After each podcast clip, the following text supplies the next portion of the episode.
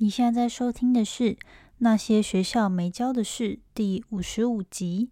今天我们邀请到来宾野羊陈伟霆来跟我们聊一聊，他是如何从念政治财经系转变成行销人，到现在可以自由接案，同时又攻读博士学位，甚至还一边自由接案，然后可以养活自己，身兼作家、讲师多重身份的生活形态。他的故事非常特别，那我们就开始今天的访谈吧。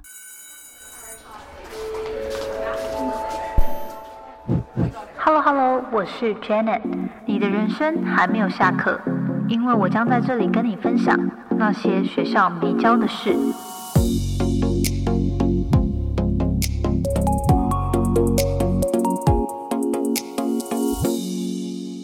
呢，非常的开心可以邀请到一位特别来宾。其实我在网络上已经默默的追踪他好一段时间了，然后也透过。他跟别人的讲座啊，然后他自己分享的 YouTube 或是 Instagram 的文章跟影片，向他学习。这位来宾呢，就是野羊陈伟霆。那他主要都是在分享如何自由接案，然后他自己本身现在除了攻读博士之外呢，也有在当自由接案者，然后常常在网络上分享接案的大小事啊，还有跟职业相关的这些问题。今天呢，就是非常开心可以邀请到。他来跟我们谈一谈他自己过去的求学，到之后怎么样自己变成自由接案者，同时就是有点像是斜杠的实践者吧。就是同时你又在求学，然后又在接案，然后又做过很多不一样的，比如说在网络上经营自媒体。今天就希望可以跟他聊聊他的故事。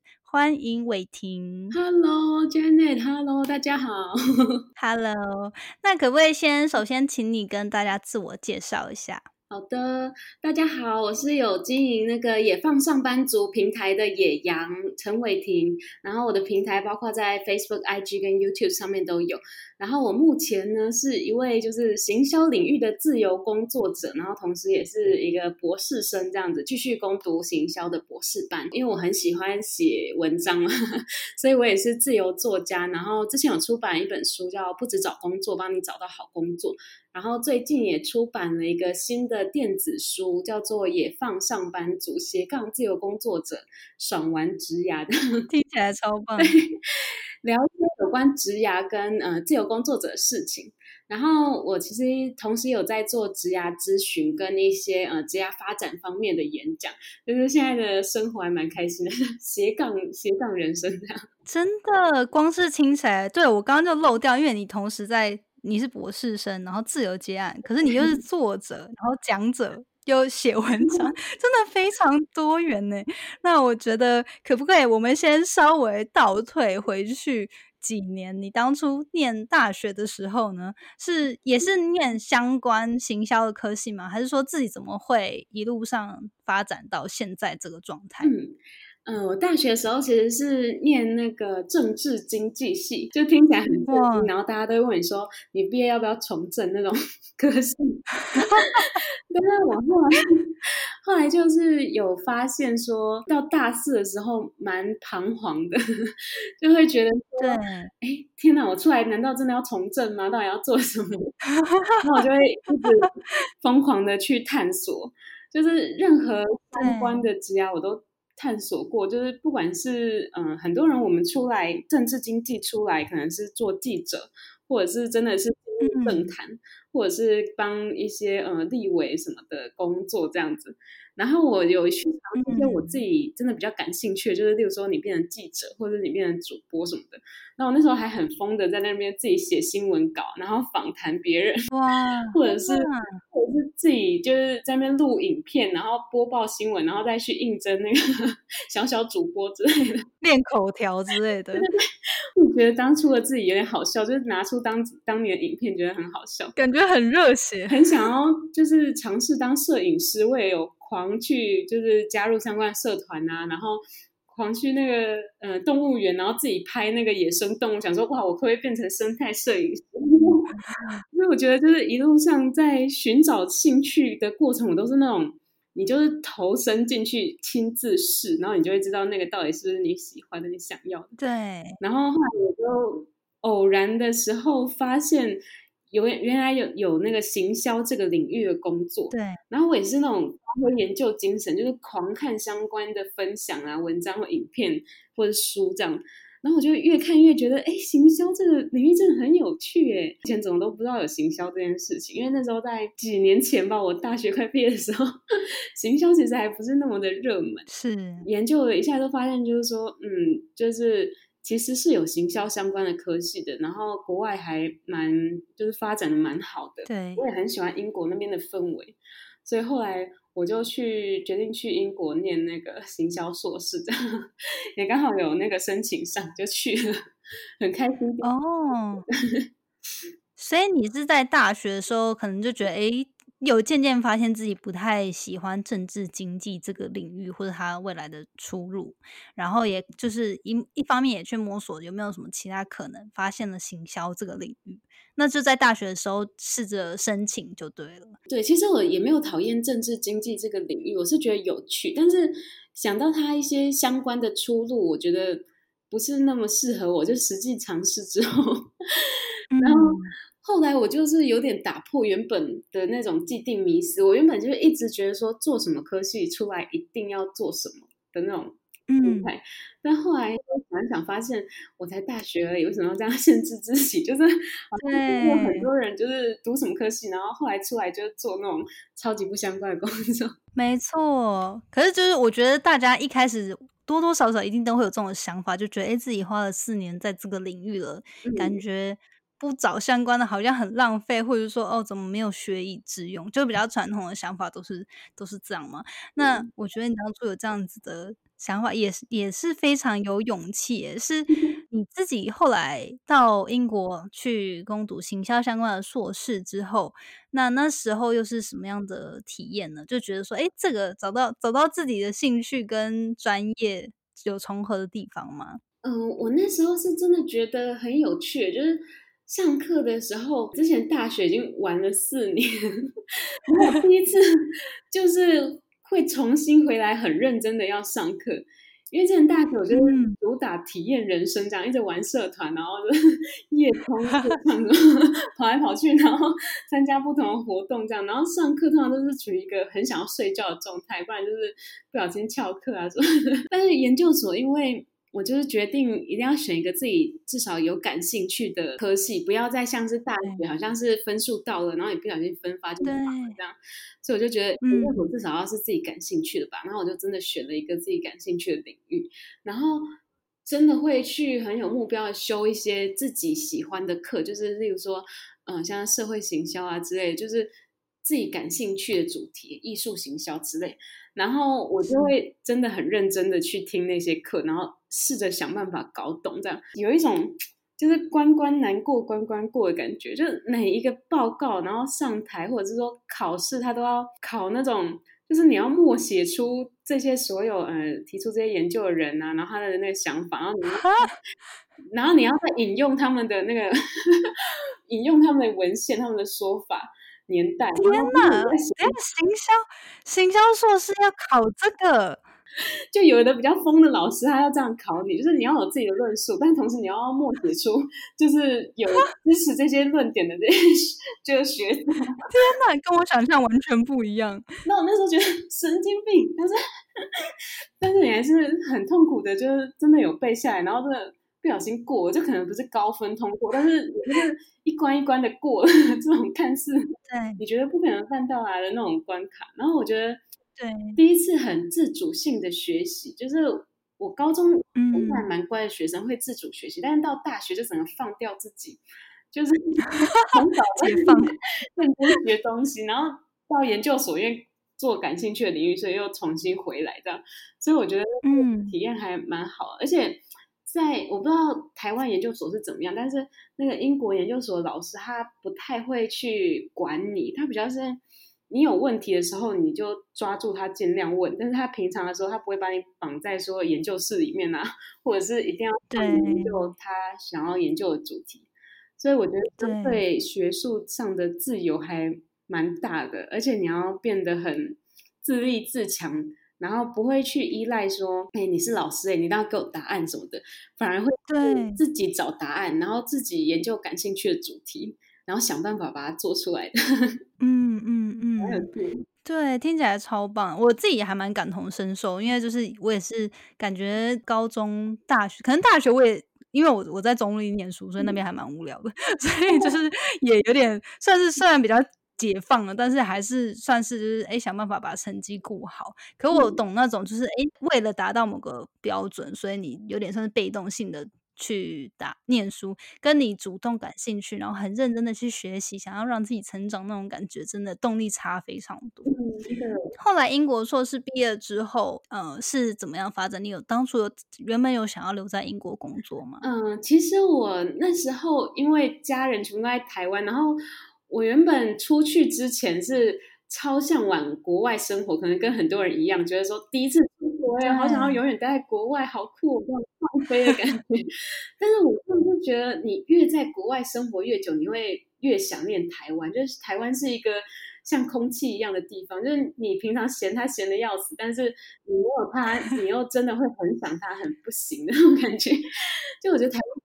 生活了，对，所以我那时候出去之后是过了一一年左右，我是就很想要回台湾的状态。但是我那时候有告诉自己说，我就是完全没有工作经验的一张白纸，然后我好不容易有这个机会可以让到国外来，就是念研究所这样，然后我一定要好好把握这个机会，然后再多有一些职场方面的经验，然后不管是实习或工作，这样子等到我回台湾之后找第一份工作的话，我觉得。就是履历上面就会有比较精彩的经历啊什么，所以那时候我就是一交完我的硕士论文之后，我还有蛮多时间的，然后我就马上就是应征工作，就应征实习工作，然后那时候都是线上应征，因为在英国那种不同城市都相隔蛮远的，然后车票又很贵，所以呢。我都会争取说，哎，可不可以用 Skype 面试这样？然后通常他们也都 OK。那时候就是找的都是相关的呃行销相关的实习工作。一开始有一些那种，我觉得我就是面试，还有我做一些提案啊，就是他一开始会先考你，然后请你做一些提案这样。然后我都觉得做的蛮好的。然后确实他们老板也会很称赞你说，哎，你真的是做的比别人好很多哎。可是，在面试的那个过程中，我觉得自己还蛮不吃香的。怎么说？就虽然说我在台湾可能会算是那种呃英文还不错，然后还可以沟通的人，就不算是顶尖啦，但是就是英文还还 OK 还行的那种人。但是去到英国之后，如果你要应征的不是那种比较呃，例如说呃工程师或者是技术型的工作，而是那种很需要语言的，像是行销的这种工作，光是你写文案，或者是说你讲话。的口语，然后你用的是不是当地人觉得说，哎，很社群的语言，你就对对非常输，就是 你那种 native speaker，就是你你就是打不赢他们，因为他们就是 土生土长在英国，然后他们就是很习惯那种。很社群的用语，对，因为有一些可能文化上面的用词，还有呃他们的缩减啊，或者是他们的俚语啊什么的，我觉得是外国人很难在一两年内，就算你在那边念书就习惯的东西。所以我觉得这做行销真的影响蛮大的。所以我很常的那时候面试那个实习，会在可能第二阶段面试或第三阶段面试的时候被拒绝。然后直到后来，我终于找到一个 就是欣赏我的老板，他就是一个那种嗯非裔的奈吉利亚来的老板，去那个英国创业做新创的。然后因为他本身就是很爱那种跳舞啊、音乐那种街舞啊，然后我自己也是从高中就一直跳舞跳到大学，然后加入热舞，到研究所去英国还继续跳街舞的那种 人。真的是，你真的也太多才多艺了。我在英国加入那个我们学校的那个呃。Breaking 的社团就是 天哪，跟就是你知道我我我对你的形象还留在我上次看你的 YouTube，就是你去上节目，然后你就穿着一个很正式的裙装，然后你现在要突然想到 你在跳 breaking，很难联想。对，就因为我自己很喜欢跳舞，然后刚好有看到我这一段经历写在那里面，然后他就问我啊，然后后来我们就莫名的聊得很开心，然后他就说：“哎，好，那你就。”来上班吧，下礼拜就来上班，因此获得这这份工作。然后之后在嗯实习的时候，也时常时不时的跟老板 battle 这样，你说跳舞 battle，跳舞一下，真的天哪，那画面感觉好可爱哦，很融洽。在英国实习的这件事情，真的帮助我回台湾。找工作还蛮多的，嗯，因为实习有时候不同的人，你保持不同的心态去实习，你真的会收获不一样。然后我那时候是去实习的时候，因为嗯，可能是老板或同事的氛围，他们都没有把我当成一个实习生，他们都把我当成一个正职的员工在用，所以我就把自己当成正职员工了。对，后来我就发现说，嗯，好像很多。时候是台湾人自己会很没有自信，就是谦虚久了，变得不知道为什么很没自信。但是我们的能力真的没有比外国人还低，但是你莫名的看起来就会觉得很弱。然后其实是因为你表达上面就是各种的没自信。对，很有感。我在美国这边也也有这种感觉。然后我就直接发现好多，就有一些人当然是同事很认真，但是有一些同事是那种。超级混的那种，然后他可能也没有很厉害的那种专长，但是他讲起来哦，就是会让你觉得哇，他就是这方面领域的超级大专家，然后很厉害的，很会嘴炮型，那因此他就可以争取到很多的机会。然后我就觉得，天哪，我们台湾人就是差这一点，就是如果说我们又有实力，然后再加上我们又非常有自信的话，那就是。打遍天下无敌的那种感觉。对，就是我觉得台湾人真的，我在这边，我其实我觉得我像也是像你一样，就有点算是受到环境的促使，加有点半强迫性嘛。因为我第一份工作就是在新创，然后后来我是发现，就是如果你自己不主动的话，那没有人会管你，也没有人会把机会送到你面前，然后你为了生存，你就只好变得主动，然后学着表现自己。那真的是在西方文化比较倡导这样子的风格，所以我觉得对你说的这个很好。那你后来在那边有一些体验，然后对之后在职场上面找工作都蛮有帮助的。嗯，培养就是你的自信，跟你知道要怎么行销自己，在面试的时候表达自己，然后完整的说出自己一些你觉得有自信的经历。我觉得这些在找第一份工作上面都还蛮重要。嗯，然后那时候。呃，因为他们没有实习的时候，他们没有把我当做一个实习生，所以他真的会派一些就是那种全职工作的员工都没有办法办到的事情去给我做，就是例如说，呃，合作专案，他们想要去跟中国还蛮大的那个呃通讯软体叫什么？微信吗？对，WeChat，然后他们想要谈合作，因为他们是当地的一个旅游公司，这样他们想要跟他合作，但是就是正职员工怎么样都找不到。他们的相关的联系，就是负责相关领域的联系者，就快要放弃的时候呢，那个老板就把这件事情丢给我，我就是保持着就是我一定要做到精神，用中文打给他们，我就是就是疯狂在 LinkedIn 上面。找啊，然后在各种的那种网络上面找，然后真的就是在 LinkedIn 上面找到了相关的呃相关的部门，然后他那个部门刚好是国际发展部门，然后的一个经理这样。对。然后呢，我就确就成功帮跟他连上线，然后还会提那种很完整那种企划案啊，然后我们想要跟他怎么样怎么样合作给他这样，然后后来就是相谈甚欢，他也他愿意把这样子的案子就带回去给他们的 team 讨论啊什么的。然后那个时候虽然说不是做成一个很大的事情，可是我觉得对那种初出茅庐的学生是一个很大的鼓舞。对你就是会觉得我可以做到这些事情，原来我可以做到正职员工也可以做的事情，这样。对。然后我在回台湾工作的时候，我就把那个时候实习。的一些经经验呐，然后还有那个时候学到说，你要有自信的怎么样表达自己，怎么行销自己，怎么简单的讲出一些呃吸睛的故事，这些都让我在面试的时候 可以很有自信。因为我觉得如果少了这些经验的话，就是你面试的时候，我应该会像是原本的自己这样，就是有点弱弱的这样子，比较害羞，不太敢说话。然后人家问我 问我说，哎。自我介绍一下，或者说你有什么相关的经历，我可能也说不太上来。对，然后可能就是说，嗯，我是来，我想我会很认真的学习之类的话。老板听到这个就不想害人你，我才不想要害人来学习。这个刚好很有趣诶，因为其实我没有在台湾真的找过正职的工作。那你你回去的时候真的有觉得？因为我不确定台湾的那个嗯面试的文化是怎么样。因为比如说有时候有一些，比如说看看什么日剧啊、韩剧，然后有些他面试是多人一起进去的，然后还是说是独自。就是当初回台湾的时候，还是有发现，可能你的竞争对手们他们还是。很容易有这样子比较没有自信的心态嘛？还是说他们在表达上还是？蛮常就是常常可能大家还是比较害羞，或者是不太敢，就是很有自信的说自己的事迹等等的吗？有哎，我有发现说台湾的那个面试啊，有一点不一样。就是当然也有很遇到很开明的公司，然后他是很平等的跟你聊天呐，然后很尊重你的那种。但是也有那种专门来洗脸你，然后 就是砍你的 薪水的那种老板。他是来扮黑脸的那种吗？对对对，我真的有遇过。然后我就是一回来，然后你。不要以为说你出国留学有多厉害，就是那些老板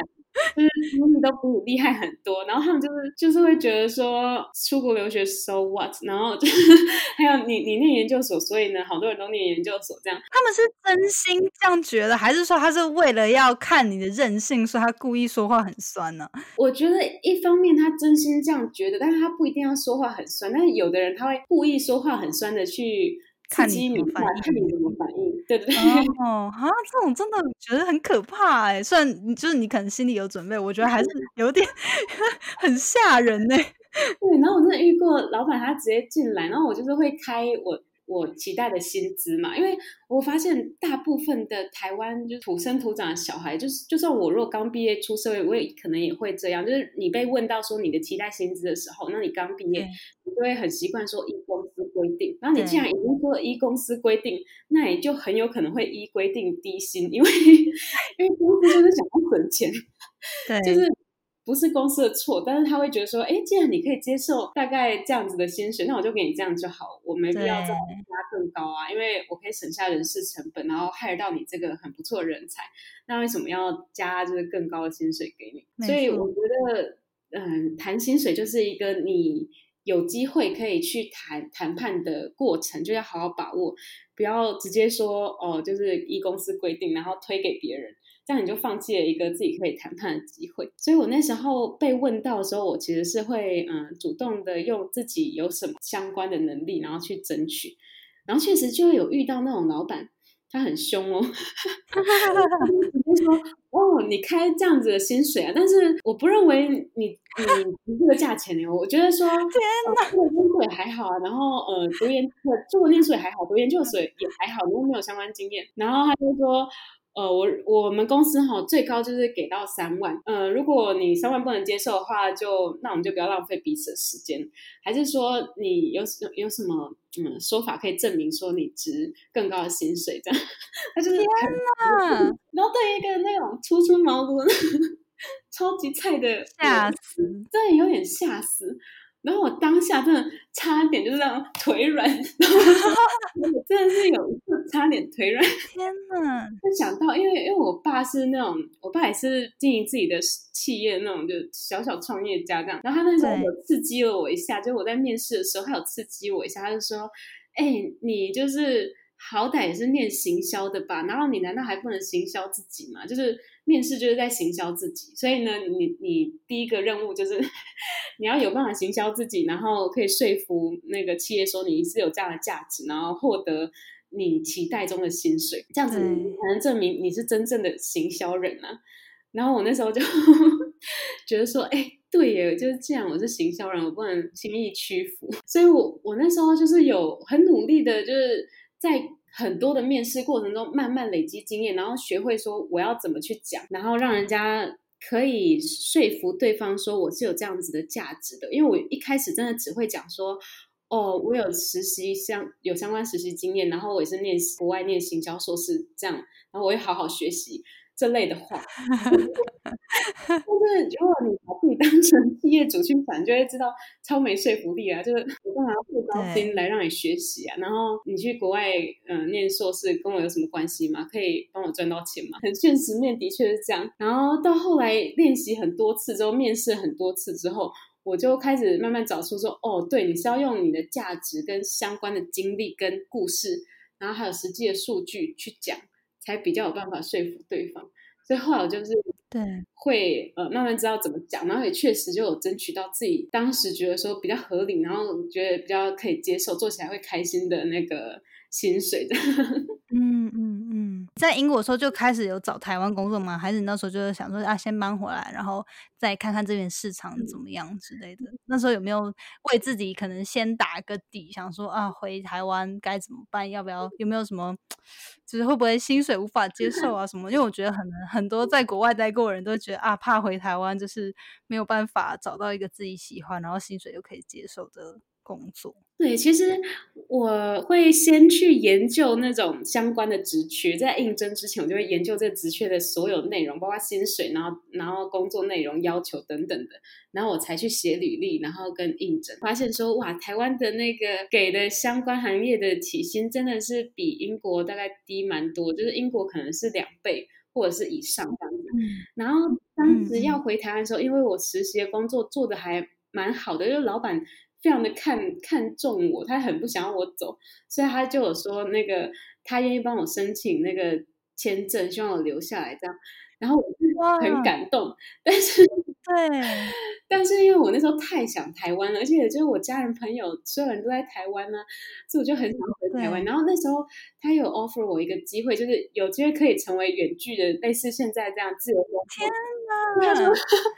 他真的很器重你耶，他那人很好哎。他就说，哎，那我可以还是付你薪水，然后反正你就网络作业啊，帮我经营这些社群啊，然后做行销啊。因为行销工作其实蛮可以远距工作，你就是有一台电脑，都可以网络作业，然后你要开线上会议也 OK。所以他那时候就是有提供我不错 offer，说你可以远距，然后线上线上工作这样。但是我后来有点婉拒他，是因为。那时候就初出茅庐，觉得说什么都想要尝试。然后我在这个公司我已经学的差不多了，然后我主要是想要真的进职场去历练，然后。去学其他我还没有学到的东西，这样。我在呃新创经历的，我觉得已经学的差不多，然后我想要试试看去大一点的公司，看看那些他们的体制啊，然后他们对员工的一些呃培训啊，会不会不一样这样，所以我就抱持这样心情回来，然后当时我这还蛮乐观的，虽然说看起来薪水台湾都是 砍半以上，我内心是不是想说我要回来然后领低薪的？而是抱持的一个心态是，我要回来，然后谈到我想要的薪水 的那个心情回来的。对，没有太害怕，然后回来就是，我觉得，嗯，不要把自己当成是比企业还要低一等的那个心情，然后去面试，而是要把自己当成跟企业是平等的心情，因为你需要企业给你工作，企业也一样需要你这个人才来帮他工作，所以我觉得是对等的。然后企业在审视你的同时，你也是在筛选企业。然后我那时候就抱持这样的心情，我其实也是在观察企业。每一次面试，我都在观察企业，我也不会觉得说，哦，这个公司它就是给不起我想要的待遇，所以我就因此打击自己，觉得说是我不够好，然后我就要接受呃不合理的待遇。我会觉得说，哎。世界上的工作那么多，而且你要应征又不用钱，就是你可以投一百份履历、两百份履历，然后去获得十个不错的面试机会。我觉得这样很好，就是因为很多人他找不到真正呃自己喜欢的环境或待遇，是因为他就是太专情了，他就觉得说我就是只应征这三家，就是我超爱的公司，然后只应征这十家。可是，嗯，其实。我之后是进一零四人力银行工作嘛，然后我们就之前有一个调查，有发现说，新鲜人他在找第一份工作的时候，平均至少要投一百份履历以上，才可以获得一次面试机会。哇，这么多！对啊，既然你那个机会如此渺茫，对，是不是就应该要广投履历，然后多面试，然后你也可以累积自己的面试跟写履历的经验。然后其实是一直优化，一直优化，你就会越来越好。然后到时候你遇到真正超级百分之百很想要去的梦幻公司的时候，你也已经有那个经验，可以把自己的履历克制化，然后自己的面试就是优化到一个你很有信心你可以录取的那个情况，对啊，所以还蛮鼓励。就如果说是，呃，现在毕业季嘛，就 是要毕业的那种社会新鲜人，就是把自己。当成跟企业平等的样子，然后同时也是去观察企业，可以不要害怕说你被拒绝一次，那那又怎么样？其 实有有大把工作在那边等着你，就是广投履历多面试，然后你就可以扩大你的选择跟机会。这样，我觉得这边做的很好，而且我其实。呃，我们在美国也是，就是哎，其实因为我第一次听到那个数据，就我不知道原来台湾拿到面试的就转换率这么低，我就要要投一百封才品才会收到一次面试机会，这是很我对我来说还蛮 一个小小平均值。不过其实像我们在台湾求呃，在那个美国求职也是，尤其是这边就是工作机会很多嘛，尤其是那个资讯业啊，然后我又是这个相关背景。可是像你刚刚说的，很有一个部分很好，就是我我。我常常，比如说，很多朋友要转职，或者是要跳槽，或者说他们不管怎么样要求职的时候，其实都会先海投自己没有那么喜欢的工作，可能就是真的海投，然后也不一定真的非常想要去那间公司，但是他的目的是因为想要先练习你面试跟写履历的技巧，让自己。就是活络起来，进入到那个求职的阶那种状态，然后呢，再去投。等到你自己开始哎，觉得上开始慢慢上手，熟悉那种面试的感觉，还有还有跟人家对谈啊，回答问题啊，这这种感觉之后，然后再去投你真的心心目中很想去的。不然有时候就像你刚刚说，他们可能就是太钟情于自己想去的地方，然后就把唯一的赌注都放在上面，结果表现一不好。就反而就什么都没有得到，所以我觉得这这真的是还蛮重要的一点。真的，我觉得自我行销就是你要讲出自己的好，真的需要练习。对，是我们这种谦虚惯了的民族。真的，真的，对我从小到大真的是谦虚惯了，人家称赞我都还不好意思说啊，没有啦，我没那么好啦。所以说，那种面试的那种对谈的方式，还有展现自己优势的这种口条，其实真的是需要训练。所以那是一个状态，我觉得是可以慢慢让自己熟悉的。但是我觉得，像平常在台湾生活，如果你又拿出那面试的姿态，就是 常常讲自己多好多好，可能会被人家讨厌。我觉得，我觉得你要去，好像是要练习那种，你要让人家慢慢的不知不觉知道你的好，但是你同时又不要表现的嚣张，就是。自信跟骄傲是嗯不同的事情，虽然它是一性对，但是你要就是非常的把把它划分界限，就是真的不能骄傲的，对，要拿捏好。后来你在一零四人力银行工作，那时候也是从事行销相关的工作内容吗？嗯，对，就是刚进去的那种行销菜鸟，包括有做像是呃社群经营啊，然后也有做。呃，网站的行销，然后也有做像是办活动啊，或者是呃一些校园的那个呃 K K O L 的经营，就是嗯嗯，然后就很多都有在做。而且我以前呢，就是刚回台湾的时候，然后因为社会跟亲朋好友灌输给我的价值观，我都一直以为说我一定要进入那种嗯。就超级爆大的公司，或者是跨国公司这样。我其实没有想到我会进一零四，可是我进一零四决定进入的那一刻，我真的觉得说，哦，我真的来对地方了。我发现，就是一零四的那一行是一个相对来讲，它非常的人性化，然后温暖，然后步调也是我喜欢的那种公司。然后他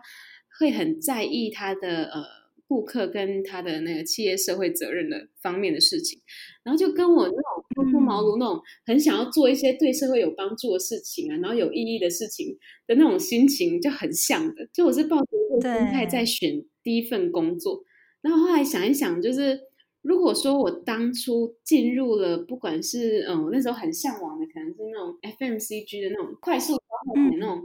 产业，我可能。很认同说，哦，他要一直叫人家购买购买，对不对？然后用完明明就是你可以慢慢用，然后你可以很环保的使用，但是他会要求你，就是尽量用各种行销方式触动你。对，因为公司有那个 sales 的压力。对，那你如果里面跟自己本身不合，就算你进入那种所有人都觉得很梦幻的公司的话，你可能也不一定会开心。所以我后来觉得，如果你在选择第一份工作的时候，好像真的是要去考量到说你的价值观跟这个企业的价值观是不是合，嗯，还有说呃，你的是不是可以实践你想要实践的事情，还有你的理想，等等的。那时候是抱持着这个心情在选第一份工作，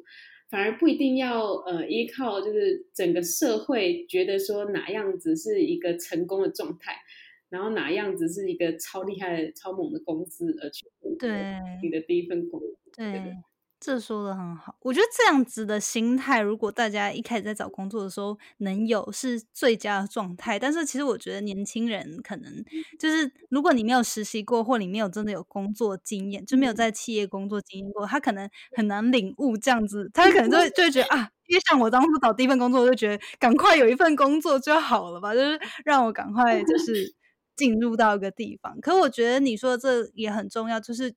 当你试过摸索过后，你会越来越了解自己适合什么，然后喜欢什么，然后你自己的核心价值跟这个公司的文化是不是有一致？那这样也会帮助你在工作上会更有动力，然后做起事来也会觉得说，哎，自己在做的事情是。你感到认同的，然后会很想要去做的，就我这还蛮有感触的。对，那我们接下来就是继续进入你下一个人生阶段。为什么当初又呃会选择变成自由接案者呢？因为在一零四人力银行工作，就有超多机会可以去自我探索，然后我们也会很关心说大家的职业发展，所以我们会邀请很多呃业界很厉害的讲师啊，或者是呃。业界做的有声有色的人，然后来当我们的讲师去做，呃，在校园的一些免费演讲，这样公益演讲哦，好棒哦。然后也会邀请他们上我们的平台来写文章分享，就是给一些年轻人一些方向。这样偶然的读到一篇就是文章，有点提到那种自由工作者这件事情，然后我就疯掉，我想说，哇塞，我们每天在那边朝九晚五，哦 对，有一天有人。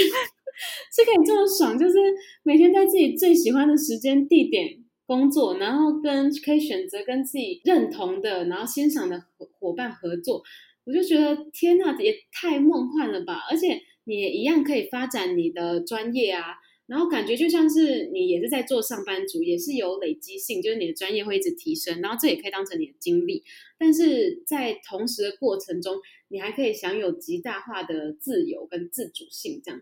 然后我就发狂的去研究，就是看遍所有的相关的播客分享啊，然后或者是影片啊，或者是有人出相关的书，我就会去读啊，还会去实际去查说，哎，我的专业有哪一些相关的呃职缺或者接案的机会，我就是直接去查，例如说，哎，我很喜欢写文章，还有我我在做行销，那有没有相关的可以接案的机会？他们都要求什么样的能力这样子？做了一阵子之后，我就直接行动，因为那时候刚好也是开始觉得说，我可以有这个生命去读博士班，因为以前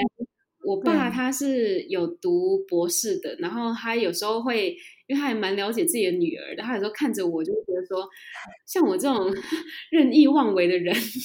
会适合职场环境啊，当然我可以很社会化的融入，对，假装融入，然后融入很好，然后我都什么都可以接受这样。但是我内心有一点叛逆，就是 我很想要去做那些我完全百分之百喜欢的事情，或者是行销，我也去会想要行销我百分之百认同的议题或者是产品这样。如果要获得极大程度的自由。跟自主性，其实学术的面向就是走学术的面向，你去做研究，或者是你做教职，还蛮适合我的。然后或者是你自由接案，也还蛮适合我的。就是这两条路都还蛮适合我，所以我那时候就真的开始认真考虑，然后觉得说，对啊，我不用把人生活那么赶，你要赶往终点吗？还是干嘛？就是。到底要去哪？到底要赶去哪？好像 对想的都错了。就是我还有大把时间，我应该要去享受每个当下。就是我做每个当下的工作，我都是要去享受这工作的本身，而不是我觉得说哦，我要痛苦的工作，然后以达成我未来想做的事情。我不想要这样，因为人生就很短。你为什么不能享受你的工作，然后把它做到？对。所以我就后来发现这两条出路还蛮适合我的，所以我就那时候考博士班。然后也顺利进入台大的博士班，也顺利的开始摸索要怎么应征接案的工作。对，这之前我就是有一点点对自己开始有一点信心了，虽然从来都没有自己自由接案过，但是那时候就你已经研究做了一阵子，就发现这两条路真的你很想要走，是可行，对，可行的，我就勇敢的离开。可是你那时候就是一边正职在上班，然后同时又准备博士考，但那时候还没有开始接案，就是但是已经开始就是看好说哦，可以可以准备接什么案子之类的，是不是？对，那时候其实要做蛮多事，我一边要准备博士嗯考试，就是。嗯，申请资料，然后一一方面又要准备嗯接案的履历，然后去研究说到底要怎么接案，然后怎么经营自己的个人品牌，然后一方面我那时候其实还在写书，就是我是在快要天呐的时候出版我的第一本书，嗯 嗯嗯，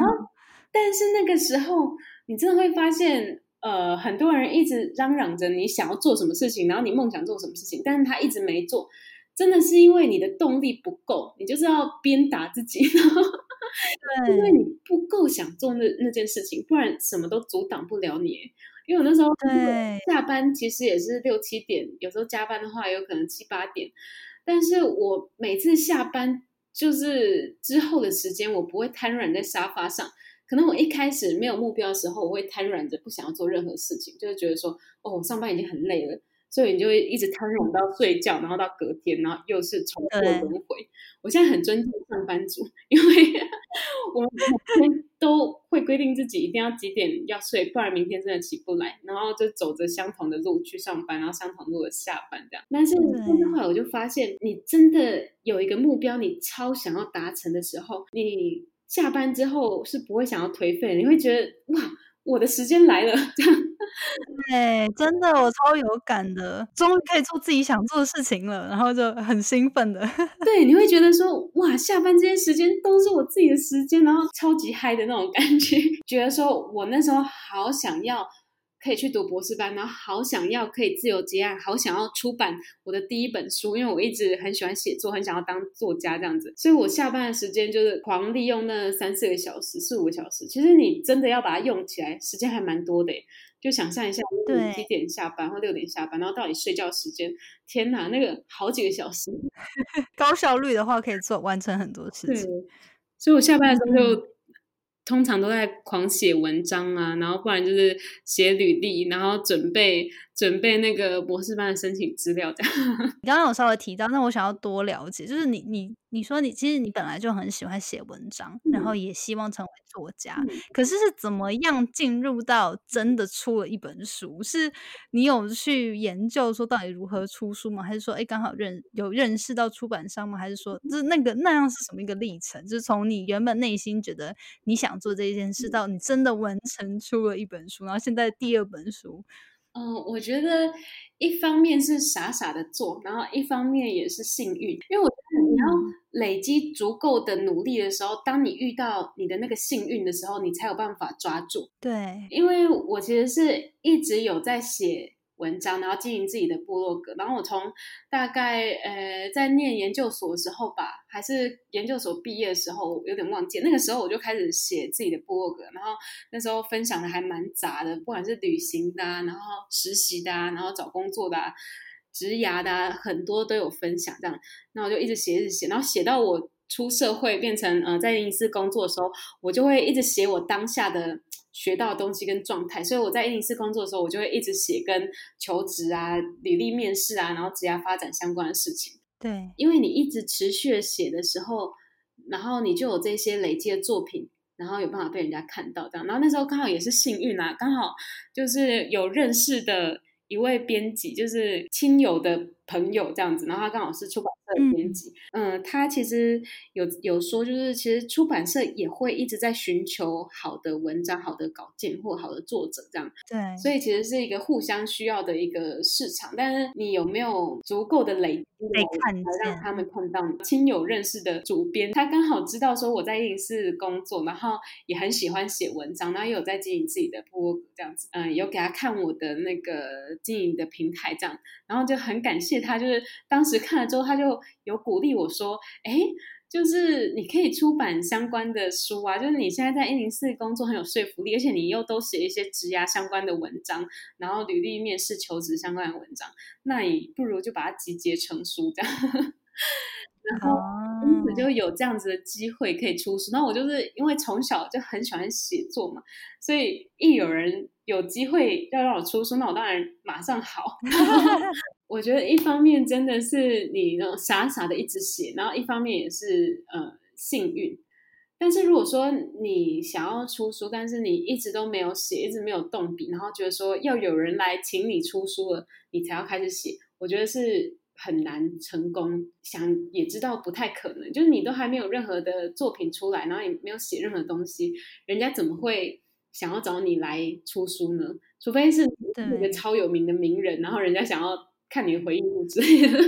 对，但是也是因为他们有累积在他的领域中累积起名气，所以不管怎么样都是。就是你如果想要想要出版，或者你想要做任何你梦想的事情的话，真的是要 一直累积，一直累积，然后累积足够的努力，然后来抓住那个稍纵即逝的幸运，这样子。对，就是一一旦有机会来临，你要是准备好的，那就可以刚好乘着乘着风，然后往更高的一层。那你现在就是多重身份，你觉得现在的状态喜欢吗？然后我觉得另外一个我很好奇，就是像比如说你当初在政治的时候，同时又准备博士考试，然后又准备要。累积就是自己可以自由接案的能力，然后到现在真的变成博士生，一边要念书，一般其一边一边你其实又在接案，有让自己有收入，然后又写作，然后又办讲座等等的。可能先分两个问题好，第一个问题是，你觉得如果说大家现在的听众，他要怎么样知道，他可能如果不喜欢自己目前上班的工作，那他要怎么知道自己是其实是不喜欢这个公司？还是说他其实不适合当上班族，适合当自由接案？怎么样可以去帮助现在可能对于职场职业发展茫然的人去了解说下一步到底是因为自己可能需要换个环境、换个工作，还是说哎，其实这样的工作形态就不适合你，应该要换换换看看其他的这样？我觉得其实可以呃先去了解一下，说是什么样的点让你压力这么大。是什么样的点让你这么痛苦？就是到底是说，因为刚好遇到一个能力不被肯定的情况吗？还是说，呃，一个主管一直找你查，或者是说有很讨厌的同事？那如果在呃让你去改变他的话，你有没有办法努力的去改变，或者是说，呃，努力的把不是很完美的工作变成完美？因为我其实，在上班的时候，我也会一直持续的把不完美的工作变成完美。因为我在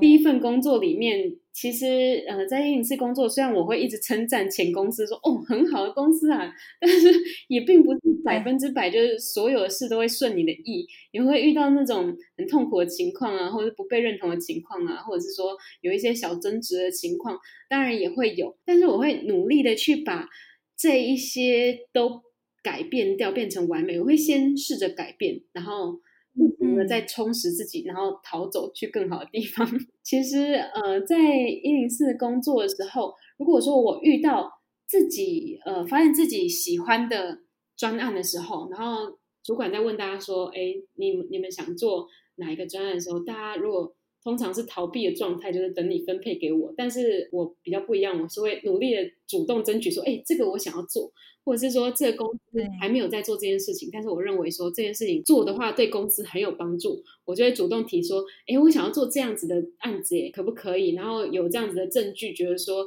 这个案子做了对公司是很有帮助的。然后主管其实蛮开明的，他通常都会 支持我说，好，你就去做。那我就很感谢当时的主管们。然后也因此，你可以把你不是那么喜欢工作变成你喜欢的，就是你可以先去想说。到底是哪一个点让你这么讨厌？如果说你跟这个人就是沟通常常不对盘，常常吵架，是原因是什么？那你有没有办法去跟他好好的谈，好好的沟通？这样有时候不要抱持着逃跑的心态，觉得说我为了想逃而逃出来做接案，或者是我为了想逃而逃出来去找别份工作。因为你逃走之后，你遇到的不一定会是更好的。如果说你原本的问题没有解决的话，例如说。嗯，呃，很现实的来讲，如果说你一直不被认同，原因真的是因为你能力不足的话，如果你不去补足你的能力的话，你去到下一个公司，你一样会不被认同。你去接案，你一样会接不到案子，然后有一餐没一餐，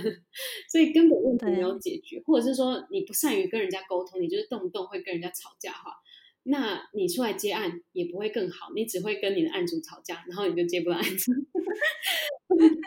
反而更惨，还没有薪水可以领，没有底薪可以领。我一直不是抱持着说我想要逃离我做不好的事情而出走。而是说，我想要去追求我更适合我的职涯，然后我更喜欢的呃工作模式，呃出来接案。所以我觉得那个心态上面是有差的。如果说是你去逃避你做不好的事情而出来的话，你不一定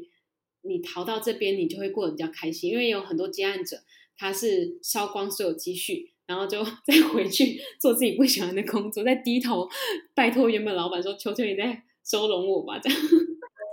那蛮多人这样子。如果你要出来接案的话，我是比较建议大家啊，是那种其实把你原本该解决的问题都解决了，然后你对自己有信心了，然后你确定说，其实接案的这个工作模式是比较适合你的，因为你会很享受、很喜欢的。同时，你也要不再把自己当员工，有把自己当成一个艺人事业的企业主的那个决心。再出来，对，听过很多那种就是在接案的人呐，然后他接案烧烧光积蓄之后就回去 当上班族，大部分都是因为，嗯，他们没有这个觉悟，他们没有把自己当成一个艺人公司一个事业在经营，他就是觉得，哦，就是我接了一个案子，然后呃一下子有案子，一下子没案子，有的时候我就做，他没有的时候我就烧我的积蓄，这样，他也不觉得自己是一个嗯专业者。一个呃案主的顾问，或者是说一个跟案主平等的一个企业，他没有把当成这样子，他还是员工的心态，他是员工的心态，所以对，当然你当然没办法把它做的长久，所以如果说要出来接案，然后做的长久，我觉得我会把自己当成一个艺人企业里面的老板，然后行销业务，然后财务啊，然后 管会计，还有员工，然后我会每个月。非常仔细的算我的收支，然后我一定要是收支平衡，而且还有一点盈余的，然后我就会发现给我自己，然 后尽量争取部分存下来，同时也会有一笔勇敢基金，你可以先准备，比如说六个月的紧急预备金，我当时是准备了大概两年以上，就是哇，每个月最低生活需要的花费是多少？我那时候算出来大概是两万嘛。然后你可以算说，你自己以你的生活状态的话，你不做奢侈消费，你就是吃住，然后交通的话，你最低花费每个月是多少？你去算乘以六个月，或者乘以一年两年，这样子的话，你就可以呃知道说，我有这样子一笔钱在支撑我，但是这笔钱不是用来让我花光之后再回去做我讨厌的工作，而是用来让我勇敢可以去选择。我真正喜欢的合作的对象，跟我自己真正喜欢的案子，这样。然后你同时也要去有计划的去规划你的呃每一个收入组合，尽量把短期的案子去做成长期的合作，或者是说呃去规划说不要一个月就疯狂的接一大堆的案子，然后 把自己搞到就是一直在面试，然后一直在证明自己，就会累垮这样。对对。变成说，你可能是呃，可以去调整一下，说一个月不要接超过五个案子，然后尽量是呃有几个长期的案子在做，这样子你就可以很稳定嘛，就是每个月固定有几个案子的收入入账，然后你再为了增加收入，你再做几个小的可能几千块的案子，这样。其实如果你是这样去把自己当成一个事业体去思考，而且你同时有经营个人品牌。开始慢慢的有做自己的网站，像我有经营也放上班族的平台嘛，然后嗯，就会有一些被动的案子会自己过来找你，你就不用一直努力去面试证明自己，这样就是结合以上种种，你就是把自己当成一个企业来经营的话，其实我觉得接案是可以长久的做下去的。其实。真的不容易，就不是说哦，大家就觉得啊，自由结案就感觉摆脱了公司，然后就当一个自由的小鸟，什么都很美好。其实我觉得当自由结案的反而是有你是需要更多同整规划能力，然后自律性，然后时间管理啊、财务管理啊，这些是更就像你说你是艺人企业，其实你你需要会的技能跟小事啊，是得自己打理的。比起你在上班的时候当只当一个员工，当一个上班族。不过我觉得就是这其中真的有很多学问跟你个人的经验嘛。那相信大家如果有兴趣，也可以从你的不管是你的。呃，Instagram 还是说你的文章，还是你的书籍中可以多了解，然后也可以是不是可以跟你预约个人之爱的咨商，去多去。对，好，我觉得因为时间的关系，那我最后其实还是很感兴趣，想要问你两个问题啦，那就是呃，最后就是我自己很好奇，因为像你刚刚说的。嗯，你当初就是真的同时，就是到现在也是，就是你同时都身兼多职，然后可能要常常转换不同的脑袋或做不同的事，比如说经营自己的事业，然后当一个博士生，然后有时候又要写作啊、当讲师啊等等。我很好奇，你都是怎么规划自己的时间的？你有没有什么？自己独特的一套方法，我觉得我一开始那种随性乐天派的 射手座性格，我都觉得说，哦，那有事情来我就做，然后我也不会太不会太去规划我的人生。但后来发现，就是你开始越自由之后，你就越需要去规划你的时间，不然的话，你就会把自己用到就是 很狼狈，累死。对对，真的 很勇敢。一开始接案常常就是。混一整天，滚来滚去，然后最后到那种半夜才在那边赶工。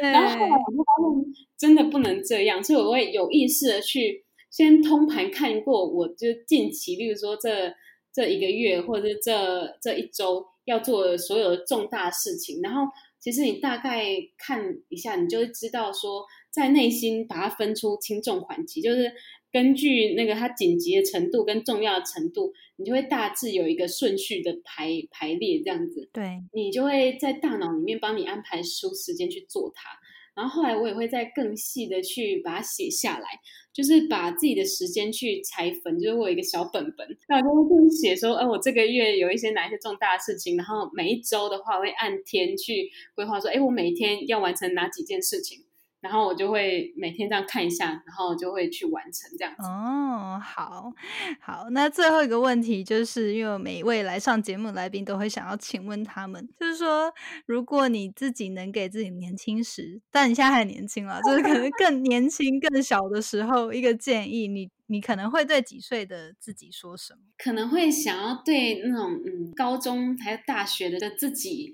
说一下，就是呃，你不要害怕。你不能融入任何一个就是主流的团体，或者看起来很酷的团体，因为在年轻的时候，我其实会蛮想要进入一个团体，然后蛮想要大家来认同你。对。但是我会觉得，这对一个年轻人来讲，就是小小的灵魂来讲，是一个多么辛苦的事情，因为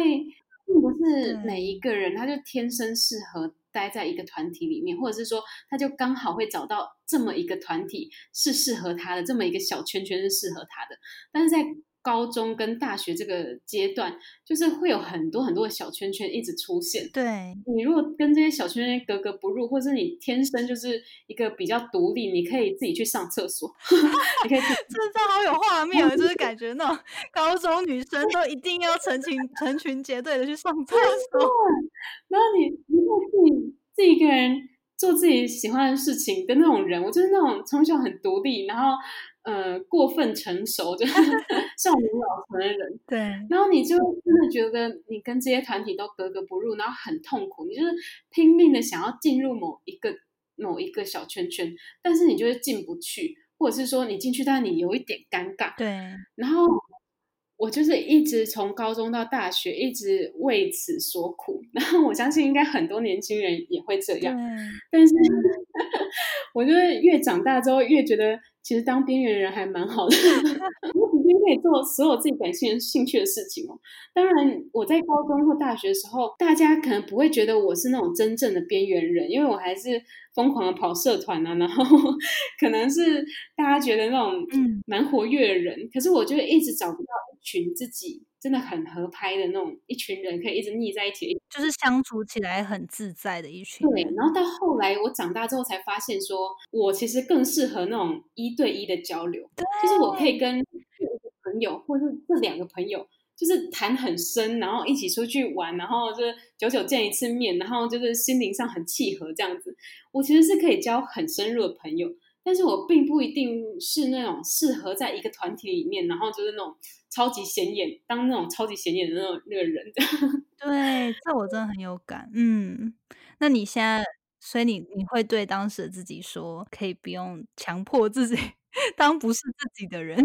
对，我觉得你可以更自在的做自己，然后过自己的生活，然后你可以当一个很独立的人，然后你可以去。交一些呃很真心的朋友，你不一定要融入某一个团体。其实你说不定就是就是那种比较独立的人啊。然后你独立一个人的时候，你可以完成的事情反而是更多的，而且你一样可以交到一个很好的朋友，就知心的朋友，其实一两个就够了。就是你不一定一定要当团体里面那个最活跃的人。真的哇，这个说的很好，我真的很有感触。我觉得我很能体会那种感觉，因为我觉得我也是过去可能在高中、大学的时候，可能高中就大家都在念书，其实还好，但是上大学的时候，我觉得就会会有一些。很活跃的人，或很让人家羡慕的一些出色的人，然后你就会觉得，呃，希望可以跟他变成朋友，但是又会觉得那根本就是好像不像自己，你没办法在他身边很自在的、坦诚的做自己。那后来我也真的是像你说的，就发现，当你更忠于自己、更展现自己、好好的过自己的、走自己的路的时候，反而会遇到契合的人，真正契合的人莫名的就出现了，然后就。对对对，就是在你做自己之后，然后他们就会默默的出现，然后你们就会找到同频的人。很神奇。好，那今天真的很谢谢野羊来跟我们分享你过去的经历。我觉得很开心可以听到你从求学，然后之后又留学，到现在真的多样身份斜杠自由结案的这种生活形态，我觉得很特别。而且你其中分享的。领悟啊，还有个人经历，我相信对于很多新鲜人，或者是现在对于职业感到茫然的人，会给他们一些勇气跟方向。那如果大家想要多认识你，或者是去看你的新书，还是说找你 咨商的话，可以去哪里找你呢？好，谢谢 Janet。就是如果大家想要了解我更多的话，欢迎追踪我的平台，然后在呃粉砖跟 IG 还有 YouTube 上面都有，然后只要搜寻“野放上班族”就可以找到我。然后如果对我之前出的书，还有我现在最近出的那个电子书感兴趣的话呢，我呃之前出的实体的书籍呢叫做《不止找工作，帮你找到好工作》。最近出的电子书就是讲跟接案有关的，然后书名呢就叫做。也放上班族斜杠自由工作者爽玩职涯这样子。如果大家想要找我做职涯咨询的话呢，也欢迎去我的野放上班族平台，然后就。嗯，email 我这样子或私讯我都可以。谢谢大家，谢谢 Janet，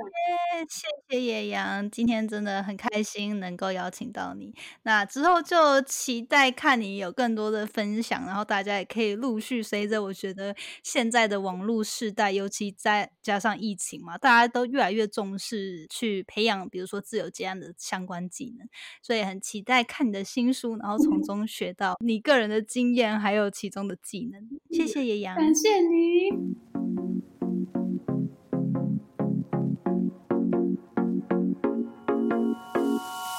最后，谢谢你收听今天的节目。你的反馈是我持续经营的动力。我也很希望可以听到你对于这次节目的想法，或者是未来你希望可以接收什么样的资讯与主题，我才可以改进并且发展更好的内容。欢迎你到我的 Instagram 来跟我聊天。